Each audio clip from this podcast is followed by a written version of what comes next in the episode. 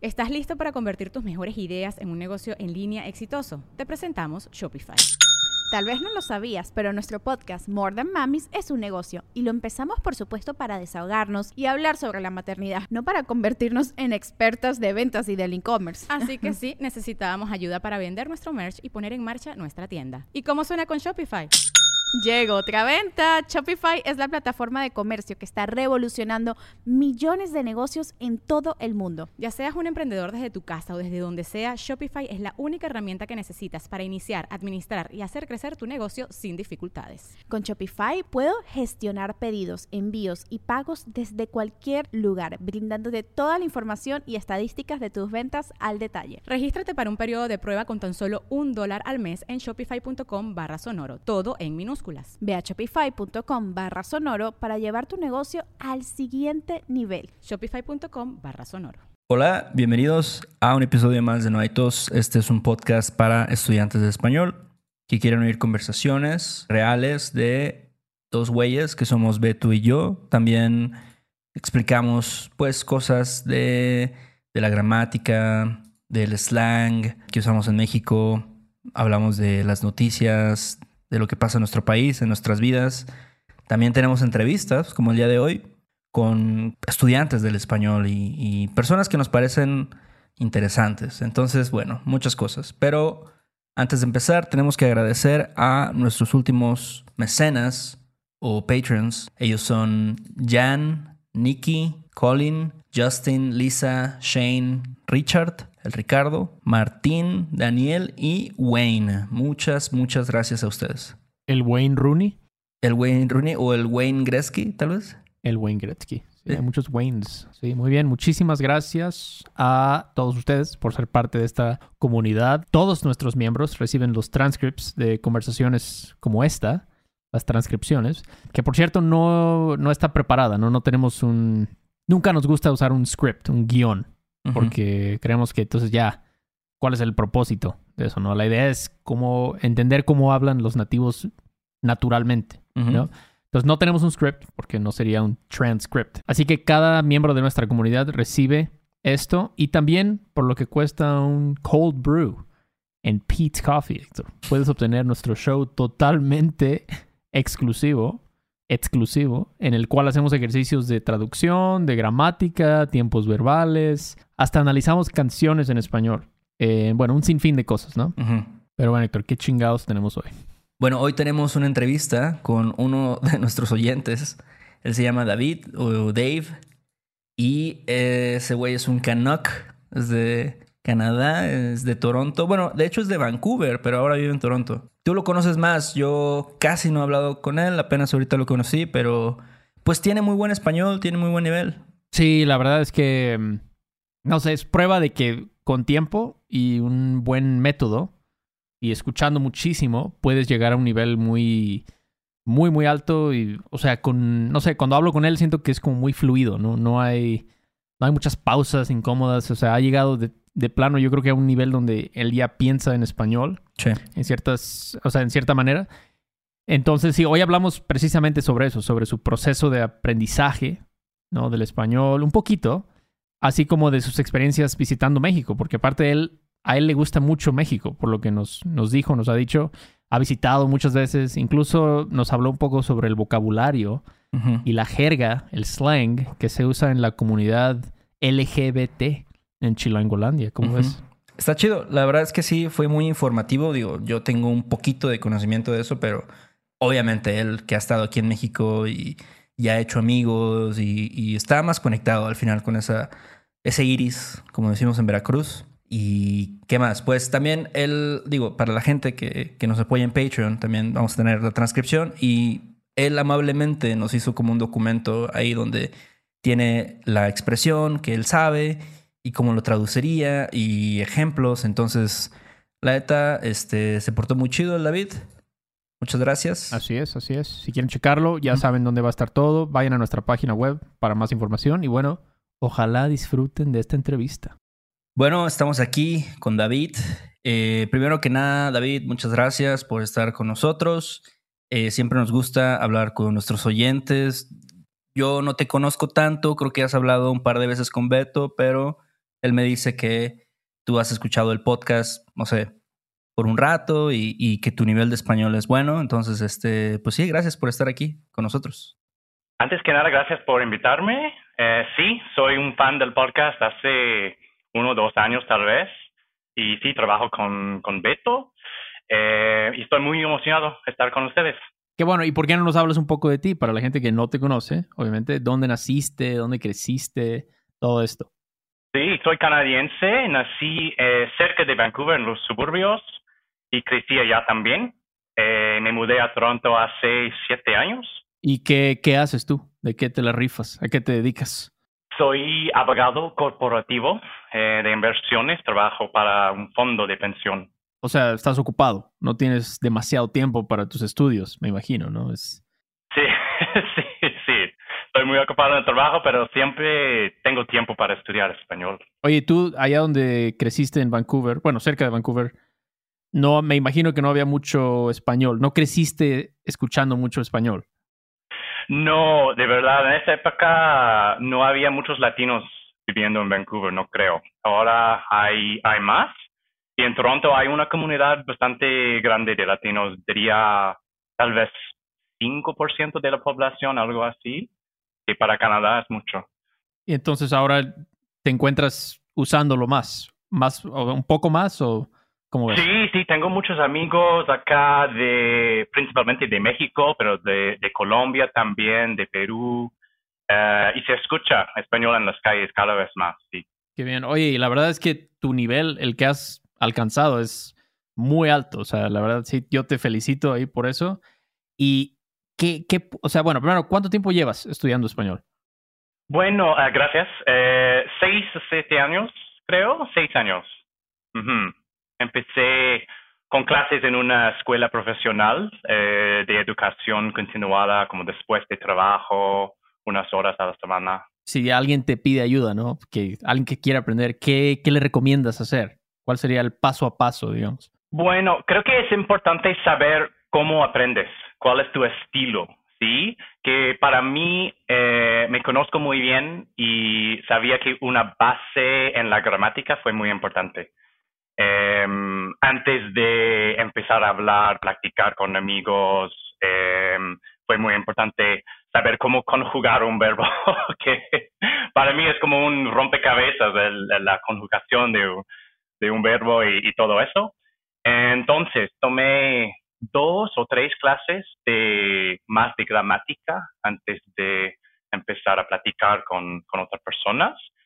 Eh, fui a um, clases de meetup y también contraté a una maestra privada que a lo mejor no sea una opción para todos, pero claro. para mí fue, me, me, ayudó mucho.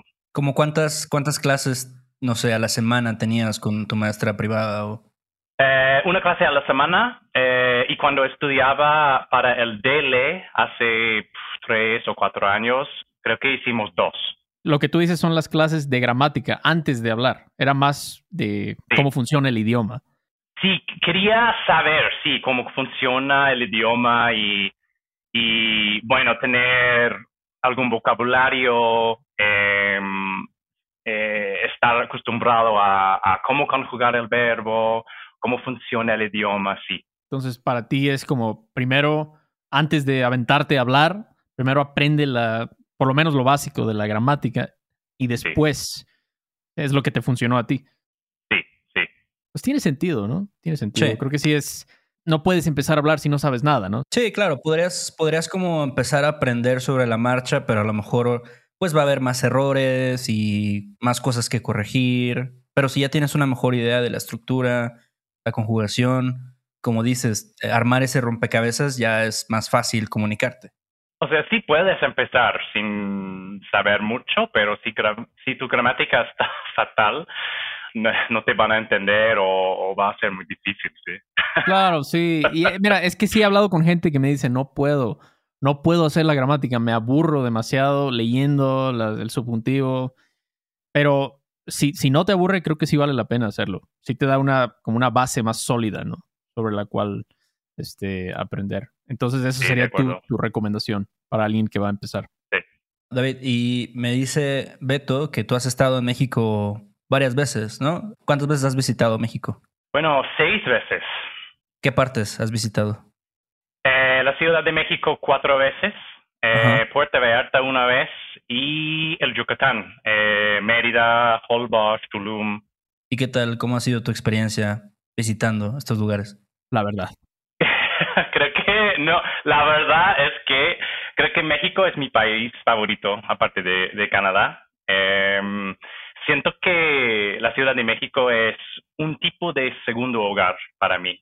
Obviamente sé que no soy me- mexicano y soy turista, pero, y no quiero exagerar, pero encuentro que la gente es muy acogedora eh, y amigable, sociable, generosa también y, siempre he disfrutado de mis, mis tiempos en México.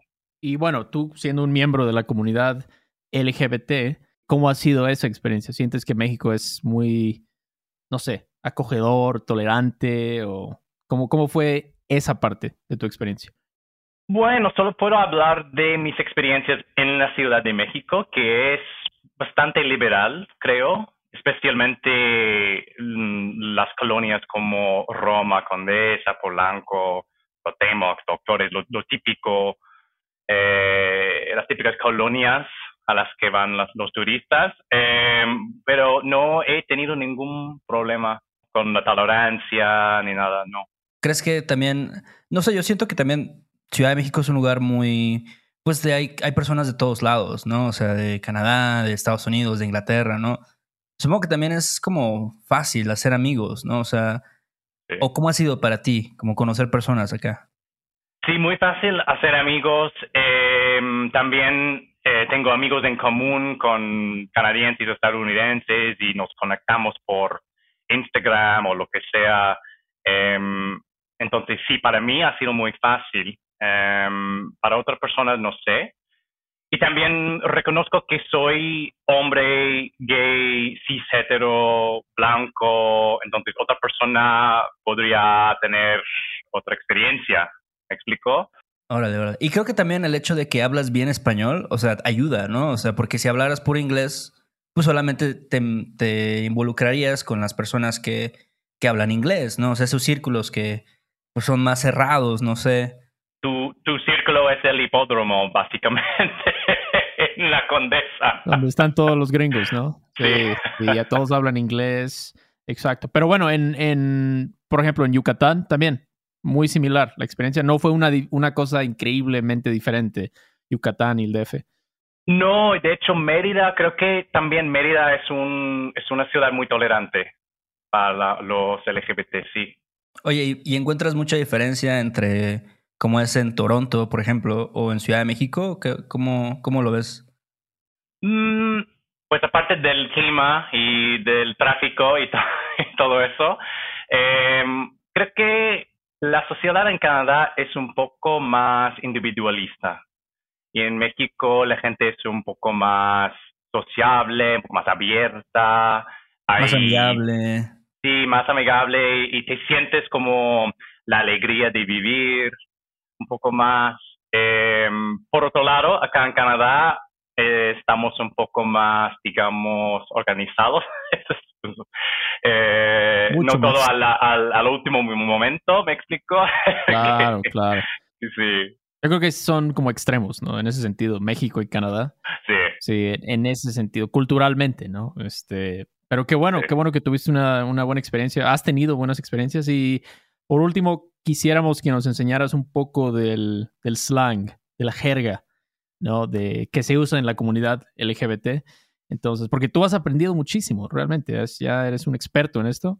Entonces, sí, ¿nos puedes dar unos ejemplos, unas explicaciones de esto, por favor? Sí, este es muy divertido. La jerga, la jerga gay de la CDMX es increíble y está, va cambiando todos los días.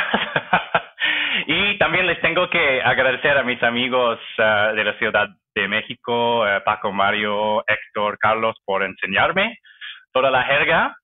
Eh, vamos, empezamos con mi favorito, que es Mi Ciela, que es una versión femenina que realmente no existe de, de la frase mi cielo.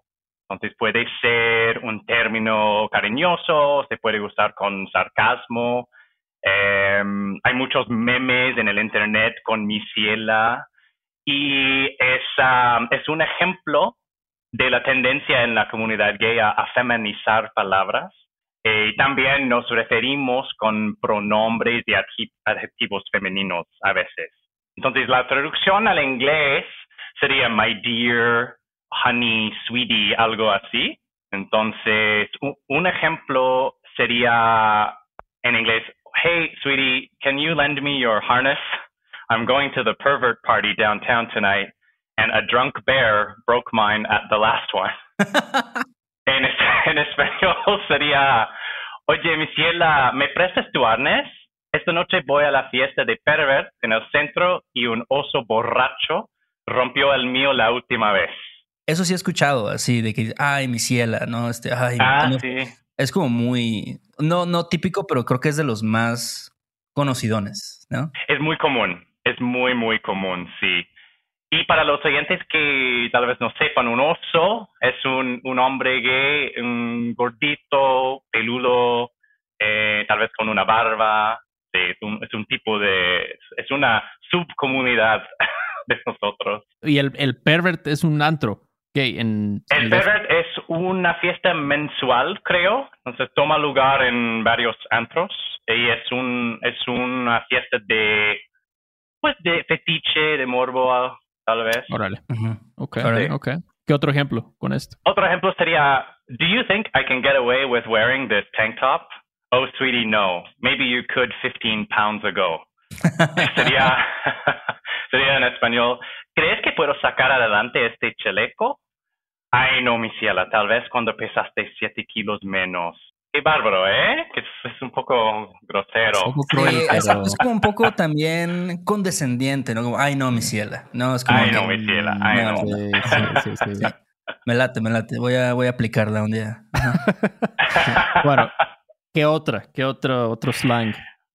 Otra es la más, que significa lo mejor o tal vez increíble. En inglés sería the best o amazing. Un ejemplo sería, That Talia is such a boss bitch. Did you hear her new song with Bad Bunny? It's the best. En, español sería, esa Talia es tan chingona. ¿Escuchaste su nueva canción con Bad Bunny? La más. La más. Ah, la más. no lo había escuchado, la más. Ese no lo conocía, no lo conocía. Ajá. No, es un poco más secreto, creo. Sí, sí, sí. Ok, está buena, la más. Ok, ¿y qué otro?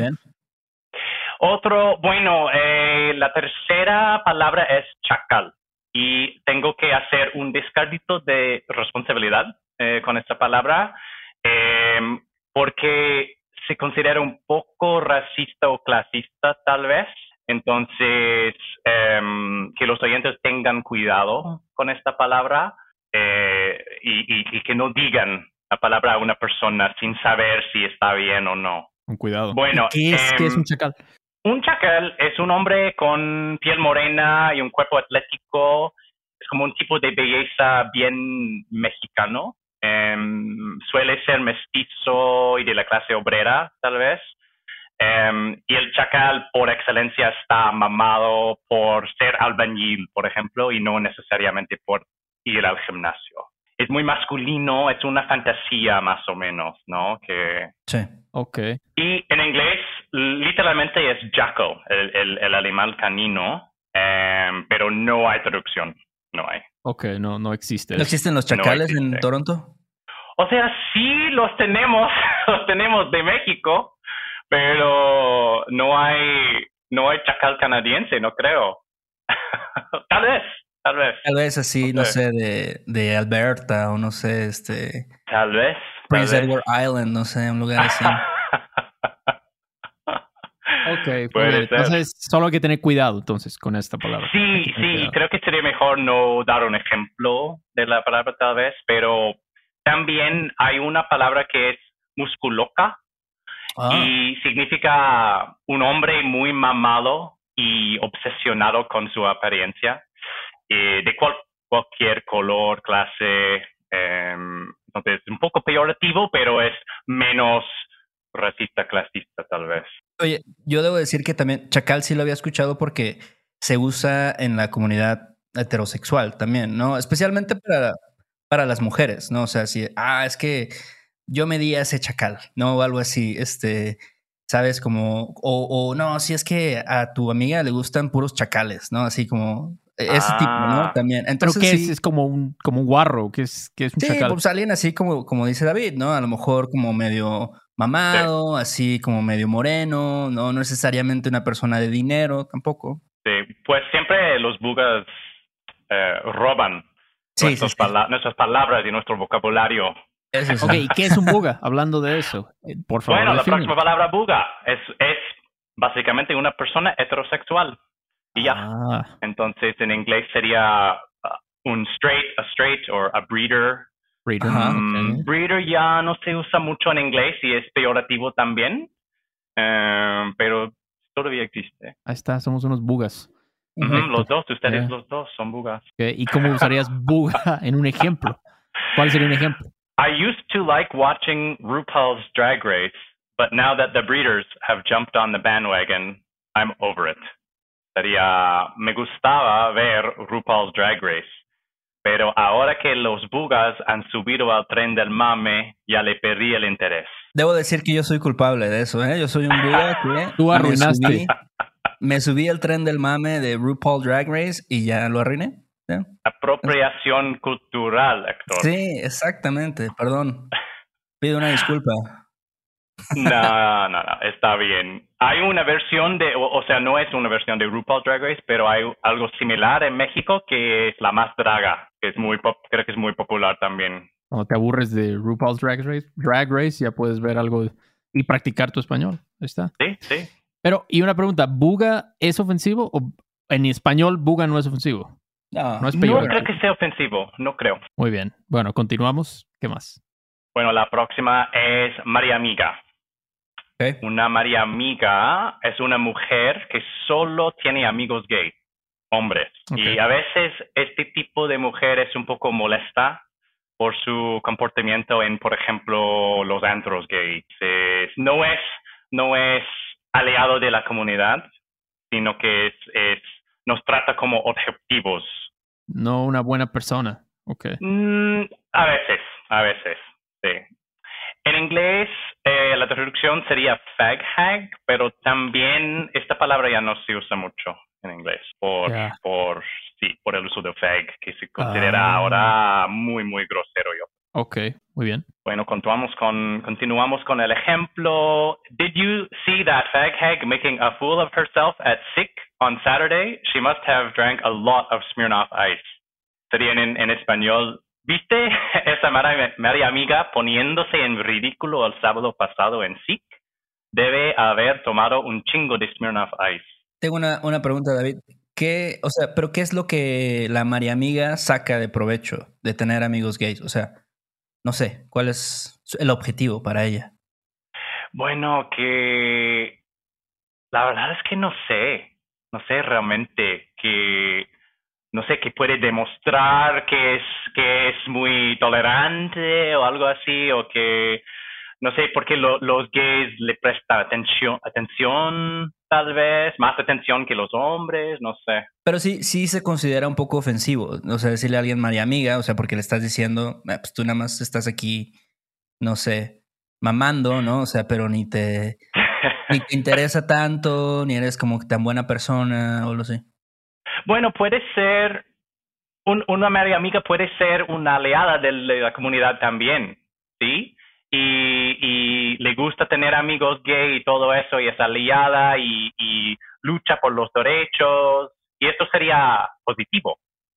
Pero también, por otro lado, hay María amigas que son totalmente molestas. Quieren verse superior moralmente a los Sí. demás. O sea, depende. No es Sí. bueno ni malo. Hay buenas y malas María Amigas. Sí, Es lo que entiendo. eso. eso. Ok. ¿Y qué, es- qué, qué ibas a decir de Sikh? Así Sí. que es un, es un antro, es un antro gay muy grande y creo que es en Doctores o Cotemoc, tal vez. ¿Tú has pasado por ahí, Héctor? No, nunca he ido, pero ¿está chido? ¿Lo recomendarías Sí. o...? Sí, sí, está Ah. chido, sí. Va, va, va. Un día voy a darme una vuelta. Hay una fiesta que es mejor que se llama Sunday Sunday. Es muy popular toma lugar en el centro, en una terraza, y la gente es mezclada, hay, hay bugas, LGBT, género fluido, está más... De todo. Sí, de todo, y creo que está más chido que, que Zico. Ok. Pues muy bien, vamos con la última, David. ¿Cuál es la, última? La última, y creo que es muy nueva, eh, mis amigos me dijeron que es nueva, eh, y es isoporta o isoporten. Em, entonces el singular y, el plural. Y, y es ah, una frase nueva de la CDM que es que se dice cuando alguien quiere decir algo un poco polémico o cuando sabe que la otra persona estará en contra de algo tal vez. Sí. Y, en inglés sería como deal with it. Entonces, eh, con el ejemplo sería Anti Guadalupe, I couldn't care less that you don't like LGBT people. I'm bringing my boyfriend to the baptism.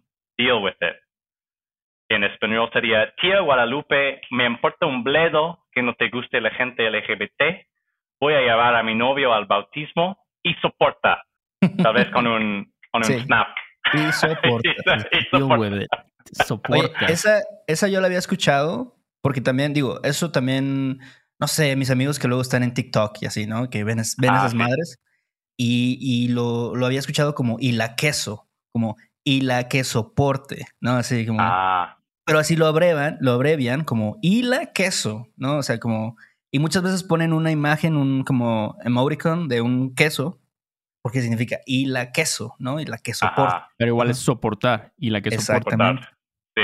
Creo que con TikTok es, no es posible tener nuestro propio vocabulario, que, que todo se, se hace muy popular en un día, dos días, todo el mundo eh, aprende la jerga o, lo que sea y, y sí, mucho más mezclado y... Oye, David, pero antes de terminar quería hacerte una pregunta. Este, tú, digo, como has venido aquí varias veces, ¿qué, qué antros? Digo, yo la neta no voy tanto a antros, tú yo creo que has ido más pero ¿qué antros recomendarías así? Pueden ser como de la comunidad LGBT, lo que sea, o que has visto, que has ido, que están chidos. Yo el otro día fui a uno que me gustó, que se llama Rico, que es como popular también, creo.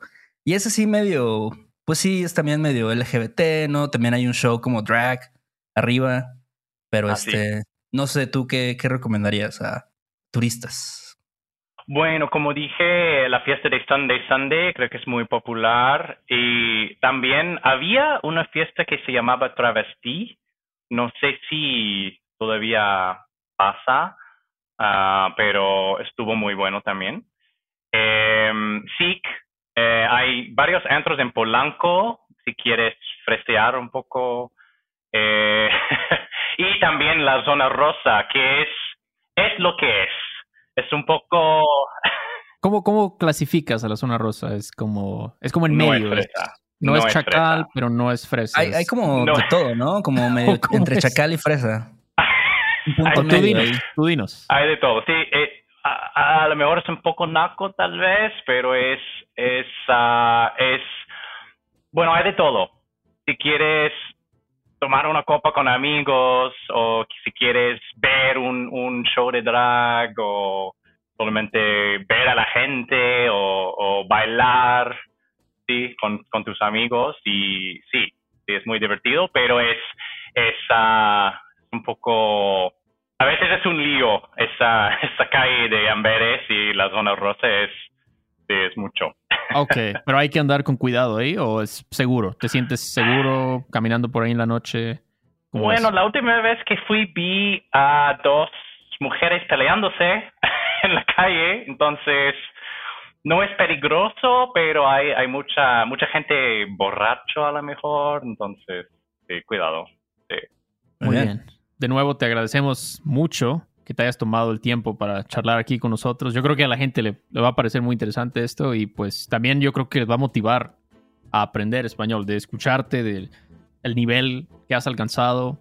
Este, y bueno, esperamos volver a hacer esto otra vez en el futuro no tan lejano, David.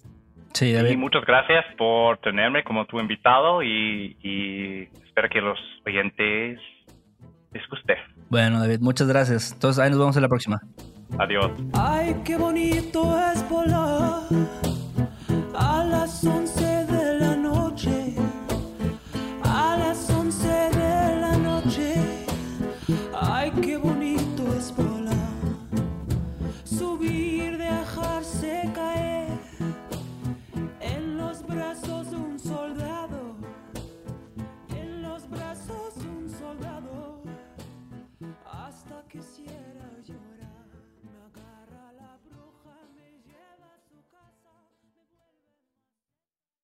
Oye, Beto, ya empezó el año, ya tuviste tiempo de descansar.